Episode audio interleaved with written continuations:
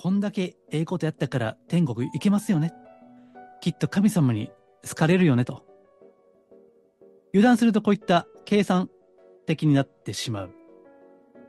まあ、もっと言うと、この神様を都合よく使うということですね。こんにちは。お名前だけでわかります。波動カウンセラーの林明宏です。人や物のエネルギー、波動をお名前だけで感じ取る能力をベースに、スピーチャル的なカウンセリング、ヒーリング、タロットリーディング、守護霊リーディングなどを行っています。今回もマジスピーラジオよろしくお願いいたします。今回も過去に書いたブログを取り上げて、改めて声で解説をしたいと思っています。YouTube ではブログの画面を映していますが、他の媒体でも結構です。では、あまず本題に入る前にお知らせですけども、え全タロットリーディング講座ですね。え霊感ではなくて内観のタロットですね。今、格安で体験会、プチセッション付き行っていますので、もしよろしければ、こちら、概要欄にリンク貼っていますので、ご覧いただければ嬉しいです。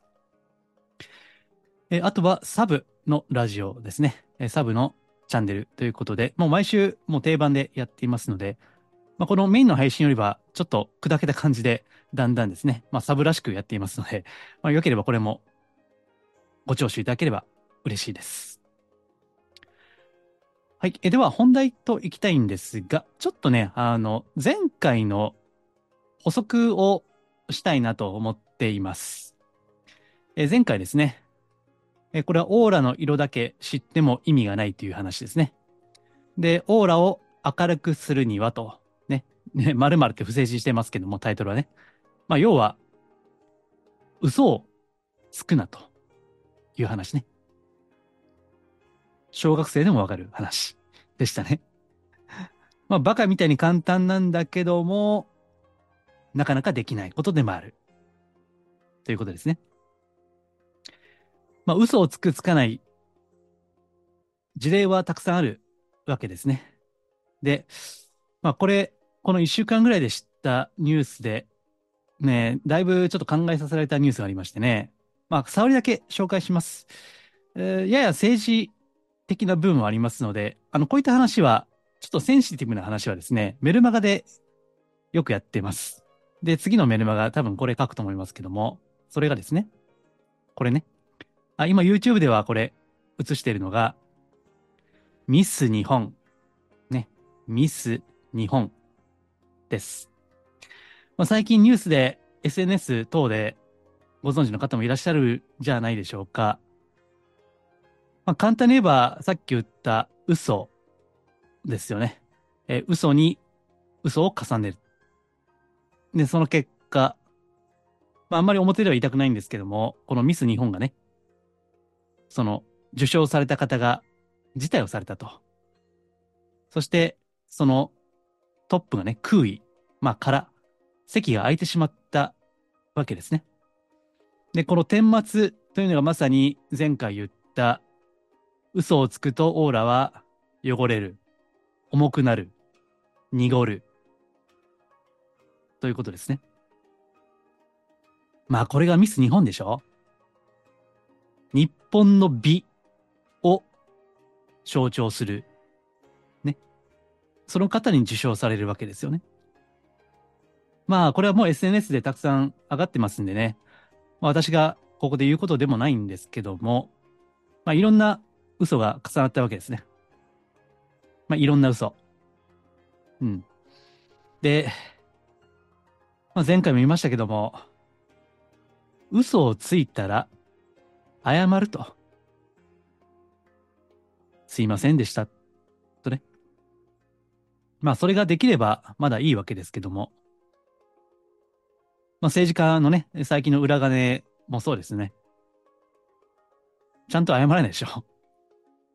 ね。だから、そういうことをするから、オーラって汚れるんですよ。もう、本当当たり前の話なんですね。まあ、ところが、なかなか責任が重たい立場になったり、あるいはこのミス日本っていうのは芸能人、芸能界ですからね。まあそうやってスポットライトが当たれば当たるほどね、まあなかなか、まあその素直に認めるということはね、おそらくはこの人気商売ですから、まあ将来の自分の評判とか、それこそ地位とか、名誉とかね、あと信用とか。もちろんそれはダメージありますよ。ね。私はその立場じゃないから、あんまり偉そうには言えなくてね。まあ、これをお聞きのあなたもお考えいただきたいのは、もし自分がその相手の立場だったら、果たして素直に、ごめんなさいと言えるかどうかですね。いざ自分の身にね、批判するのは簡単ですよ。まあ SNS でも炎上してますからね。けど、いざ自分がそうなった時に果たしてできるか。ということですね。うん、簡単だけど難しい。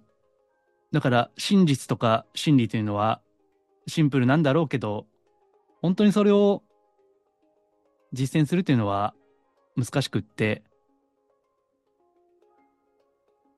人に石を投げるのは簡単だけど、じゃあ自分がその当事者になった時に果たして石を投げられる立場の時に同じようにできるか。まあそういうことが問われるわけですよね。うん。まあこうした不祥事というのは、ね、いろいろ起こるわけですけども、その時に、もし自分がその立場だったら、どうするかということは一つ、自分自身を振り返るね、まあ一つの、うん、鏡とね、する。人の振り見て、我が振り直す。ということですね。はい。まあ、これは詳しくはメールマガに書きたいと思います。まあ、こういったね、ちょっと時事的なことは時々メールマガに書いてるんで、よければ、あの、メルマガご登録いただければ、あの、そういったことも話をしたいなと思っています。もうちょっとね、あの、あまりこういう名詞は表で出しませんのでね、うん、ちょっとまあ、メルマガでは出すんですけど、一部ね。はい。まあ、もしよければご登録いただければ嬉しいです。はい。では、今日の本題ですね。あ、タイトル言ってなかったな、そういえば。すいませんね。えー、タイトルはですね、えー、スピーチャーの定番、カルマを問い直す。本当は悪人は地獄に落ちず、善人は天国に行かないのか？ということですね。まあ、定番ですね。カルマ、ね、因果応報、ね。まあ前もブログで何回か書いたことありますけどね。まあ、いわゆる因果論というやつですね。まあこれが本当にそうなのか？ということを、まあ、考えたいということですね。何が絶対的な真実なのか、それは私にもわかりません。が、まあ、こういったことをずっと考えてはいるわけですね。で、最初は原理主義的にね、例えば悪いことをすれば地獄に落ちるとか、いいことをすれば善行を積めば天国に行ける。ね。まあそれ、うん、南無阿弥陀仏と唱えていれば裁縫浄土に行けるとかね。まあ、素朴なお宗教の考え方がありますよね。まあそれはどうなんだろうということを考えるということ。ね。まあ、あの、これ半年以上前に書いたブログなんですけどね、まあ、こんなん書いたっけなって 自分でもね、記憶がないんですけどね、なんか書いてたんでね、ちょっと今日はこれを改めてですね、なんか新鮮な気分で取り上げたいと思うんですけども、まあね、ブログってもう書いたらもうなんか、ね、抜け殻みたいな感じなんですよね もう書いても覚えてないって感じなんですけどね。うん。さあ、では、えっと、この前回のブログってね、書いてるんですけど、これはね、ちょっと音声では解説はしていないんですけども、うん。えタイトルだけ言っとくと、え生まれ変わりがあるのは、宇宙は万物を、万物を公平に癒し、許し、浄化するため。えこれはあの、以前、何十回か前でこの音声でも配信をしています。で、これを文字起こしした記事ですね。これがこのブログです。まあ、よければあの読んでいただきたいんですけども、うん。あの、すべては無常である。すべては移りゆく。すべては消えていく。で、この成功しようと失敗しようと全部消えていく。乗車必須ですね。そして敗者もまた必須である。物理学ではエントロピーの法則なんて言いますね。すべては必ず滅ぶ。ということですね。で、これが自然なわけです。ですから、その自然を受け入れるということですね。で、この延長線に善行を積んで、いわゆる天国に行く人も、そして悪行、悪行ですね。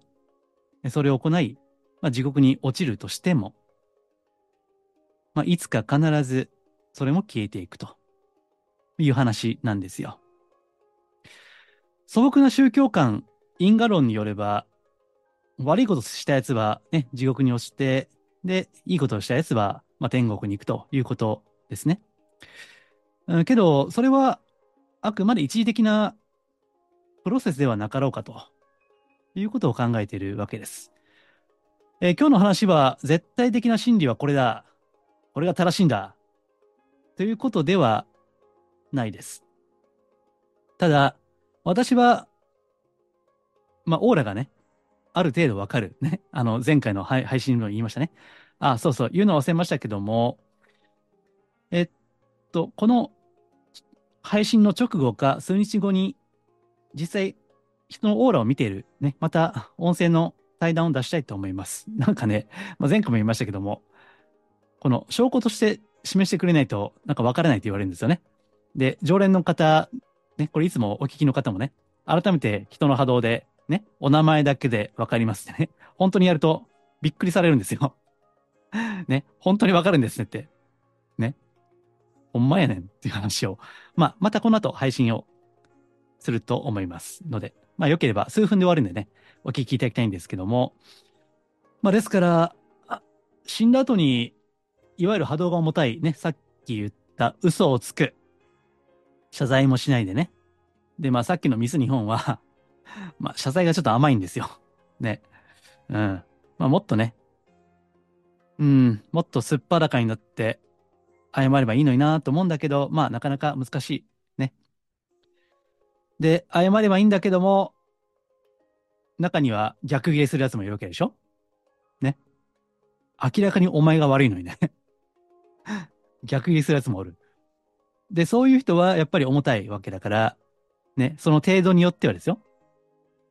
単純ではないけども、程度によっては、まあ、いわゆる地獄に行くと。あの世というのは、いろんな階層があるわけです。え仏教の言葉にも、一年三千世界なんてね、え言葉もある。三千世界ね。まあ、これは三千の世界というよりは、まあ、無数にあるという意味なんでしょうけども、ね。仏教でもありますよね。何だったっけ？なんか、えー、天人とか菩薩とか、楽器畜生とかね。あと、えー、人間か？いろいろありますよね。そういった分け方がね。あの世のね。まあ、それはあるっちゃあるんですよ。実際に亡くなった方のね、オーラ、まあ、波動を見ると、やっぱり、その、まあ、いわゆる、こう、行くべきところに行くわけですね。これを王女というわけです。王女ね。王女というのは向こうで生まれるということですね。うん。で、ね、地獄に落ちるってね、あの、バカな占い師がね、あの、自分が追い込まれた時に 言ってしまうね。あんた地獄に落ちるわよってね。まあ死ぬほど軽蔑する言動ですけども。ね、それで有名な人いましたでしょ？ね。まあでも、まあ、もう表ですけど言っちゃうとね、以前メルマガでは書いたことあるんですけども、落ちるのはお前やっていう話ですよ。言うた通りの世界になる。ね。よく、まあ自己啓発でも自分が喋った通り、言葉通りの現実になるって言いますでしょ？思いの世界もそう。ましてや、まあ、ある種の権威ですよね。権威でもって人をね、ビビらせてね、怖がらせてね、で、マウントを取ると。まあ、これはだいぶ重たいですよ。それこそカルマですよ。ね。だから、死んだ後はその通りになる。うん。ご愁傷様です。というやつです。まあ、ところが、あんまり言われてないことは、それは未来永劫ではない。ね。あここにも書いてますね。えー、厳密に言えば、ずっと地獄に落ちているわけではない。そして、これ逆もそうです。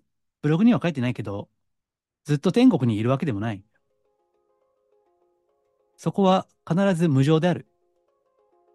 変化をする。変化変滅。ということですね。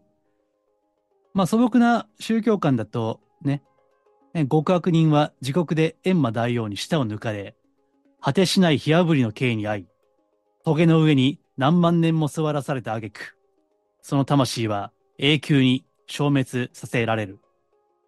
というね。まあこれによって悪いことをしちゃいけないんだ。悪いことすると地獄に落ちるんだ。ということで、まあ、戒めるね、道徳として機能する。で、実際に為政者はそのようにしてきた面もあるわけでしょ。で、これが行き過ぎると、マインドコントロールとか、まあ、洗脳とか言われる。人を精神的に束縛する。ですね。悪用するとそうなる。ね。まあ、いわゆるカルト宗教っていうのはそういうことでしょ。そうやって、まあ良くも悪くも道徳。道徳というのは外側からの縛りですね。良くも悪くもね。えそのように機能してきた。だからそれが健全に働くうちは悪いことはしないね。犯罪も減る。から、まあいいっちゃいい。いいという側面もあるわけです。まあ、これも程度問題なんですね。ただ、悪いことすればもう未来永劫地獄かといえばそうではないわけです。えー、名前は言いませんけども、実際ね、まあ亡くなった、まあ例えば政治とか、まあそういった歴史の世界で有名な人ね、悪いことを、まあ今、今の、この今の時代の価値観から見れば悪いことをした。まあわかりやすいのが殺人ですよ。ね。まあそういう人たちの波動ね。見ていると、まあもちろん重たいと重たいんですよ。何百年経っても重たいんです。えところが、そうではないとも言えるんですね。これは、あの名前は言いませんが、います。実際ね。なので、人間である限りは未熟なこの肉体を持って生まれ、ね、当然エゴもあるし、自分さえ良ければいいというのもある。そして今のこのグローバル世界経済においては、金が全てだと。例の紛争、ね。例の紛争、まあ今いくつかありますけども、もう武器商人はもうめちゃめちゃ儲かってますね。血を金に変える。武器商人。高笑いですね。当然波動は重たい。当たり前のことですよ。いや、言わなくてもわかるだろうって 人間だったらわかるんじゃねえのかと思いますけども、まあ、それはわからないわけでしょバカなんで。頭はいい、ね、頭脳はいいかもしれないが、そういった自分を超えたもの、神とか仏とか、そういった点ですね。それがない。信仰がない。宗教がない。だから共産主義は宗教を弾圧する。わけですよね。うん、けど、天はあるわけです。実際ね。で、ただ、悪いことをしたからといって、未来永劫地獄ではなくて、まあ、キリスト教的に言えば悔い改めということですね。そうやって改めるチャンスもあるわけです。魂は旅をしている。この地球はたまたまね、旅の途上、旅の途中に立ち寄った場所で、まあ未熟であるがゆえに、今だけ、金だけ、自分だけ、ね。まあその結果、魂というのは、成長、発展、進化、そういった宇宙的使命を与えられて我々は生きている。けれども、その使命を忘れ、自分のためだけに生きる。まあ、地獄に落ちますわ。本当私なんかね、まあ波動を見る人間ですからね。政治とかで、なんか、政治の世界とかで調子に乗ってるやつね、見ると、あ、ほんまこいつアホやなと。ね。ほんとアホやなって思ってますけどね。でもわかんないですね。神も仏もないわけだから。ああ、けど、まあそうい、そんなやつでもですね いつか、ね、またチャンスはあるわけです。うん。人情としてはね、例えば、肉親を殺されたとかね、例えばですよ、ちょっと極端かもしれないけども。そしたらやっぱり死刑を望むわけじゃないですか。ね。ニュースで見ますよね。無期懲役とかになったらね、死をもって、うん、罪を償ってほしいと。ね。まあそういうこともありますよね。だからやっぱり地獄にこんな苦しみを与えた、私たちに苦しみを与えたお前は、万死に値するってね。万死。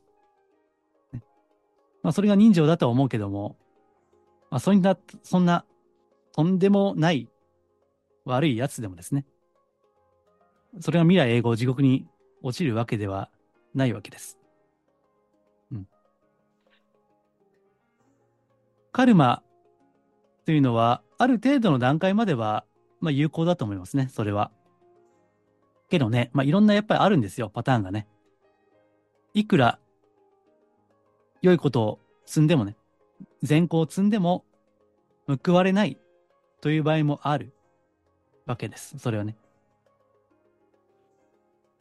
あの、ブログには書いてませんけども、禅の言葉でね、無垢毒という言葉がありますね。まあ、ある程度禅に詳しい方はご存知かな。無垢毒ね。中国、昔の中国で、ある王様がね、その仏教に対してすごい熱心で、いろんな神社を建立したり、あとは僧侶の方々ね、手厚くサポートをしたりね。そういったことをした。たくさんね。で、それである禅のお坊さんにね、だるま大使だったっけな？私はこんだけいいことをしましたと。だから、どれぐらい報いがあるでしょうかと。聞いたところ、それが、無垢毒。苦毒なんてねえよと。まあ、いろんな解釈ありますけども、その人のために、世のために、そして人々の心の安寧のために、良いことができるということ、自分が余裕があってね、それそのものが善行ができるということ自体が苦毒なんだと。報われがあるとかないとかじゃなくて、そういう自分のためではない、人のために、世のために、国のために、人民、国民のために、何かしてあげられるということ。それ自身が、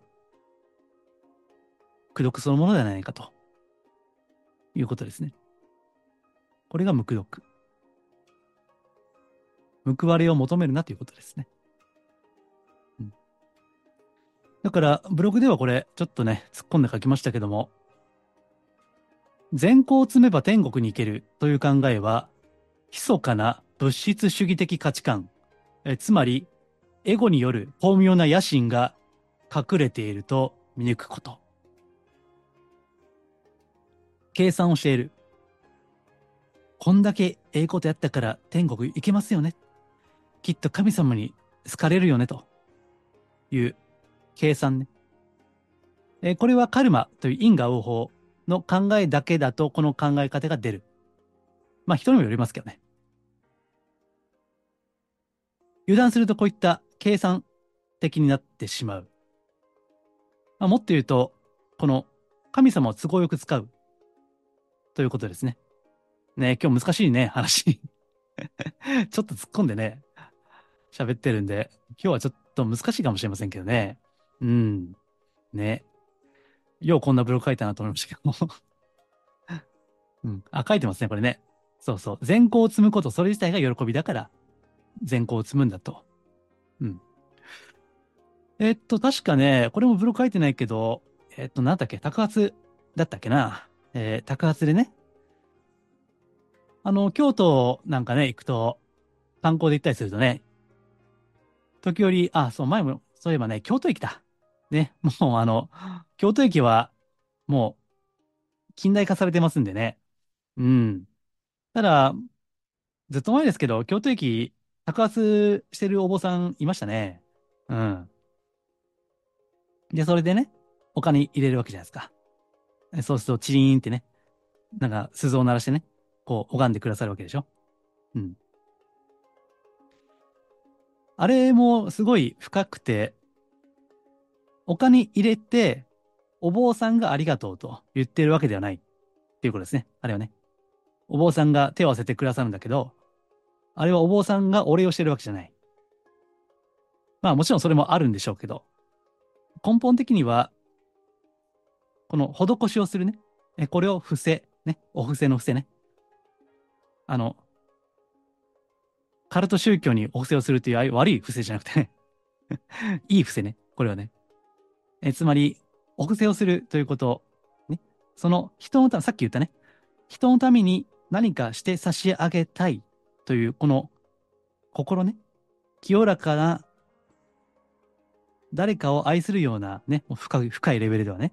そういった気持ちを湧き起こらせてくれた。から、お布施をした側がむしろ感謝をする。あなた様によって私の中の愛の念が湧き立つことができました。湧き起こってきました。おかげさまでありがとうございます。とやるわけですね。うん。まあこの辺がちょっとカルマからは超えた世界ですよね。悪いことすれば地獄に落ち、善行を積めば天国に行く。まあこれはもう、うん、まあそうですねって、うん、まあそうなんでしょうねという話だけども、えーそれを超えた世界があるということですね。まあこれはあまり、どうでしょう。まあ全部知ってるわけじゃないけど、このスピリチュアルとか宗教の中ではあんまり言われないことじゃないかな。やっぱりね、みんな人に好かれたかったり、ね、もっと言うと神様に好かれたかったりね。そう、神様からの承認欲求ね。それも実はあるんだけどね。まあ、ちょっとそれを言うと話が長くなるんで言いませんけども。うん。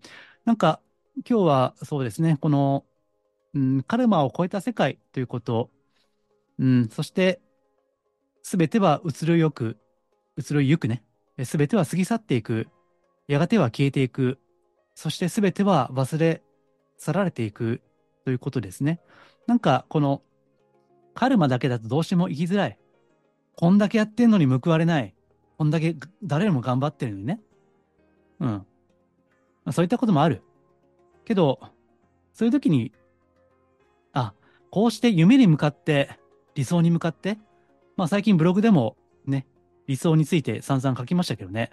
うん、理想ね。それに向かって命を燃やして生きること、それそのもの自体が実は苦毒ではなかろうかと、ね、いうこと。うん、なんかカルマ以外にもいろんな考え方がある。ということを知ると、だいぶ、うん、柔軟になれるんじゃないかなと思いますね。うん。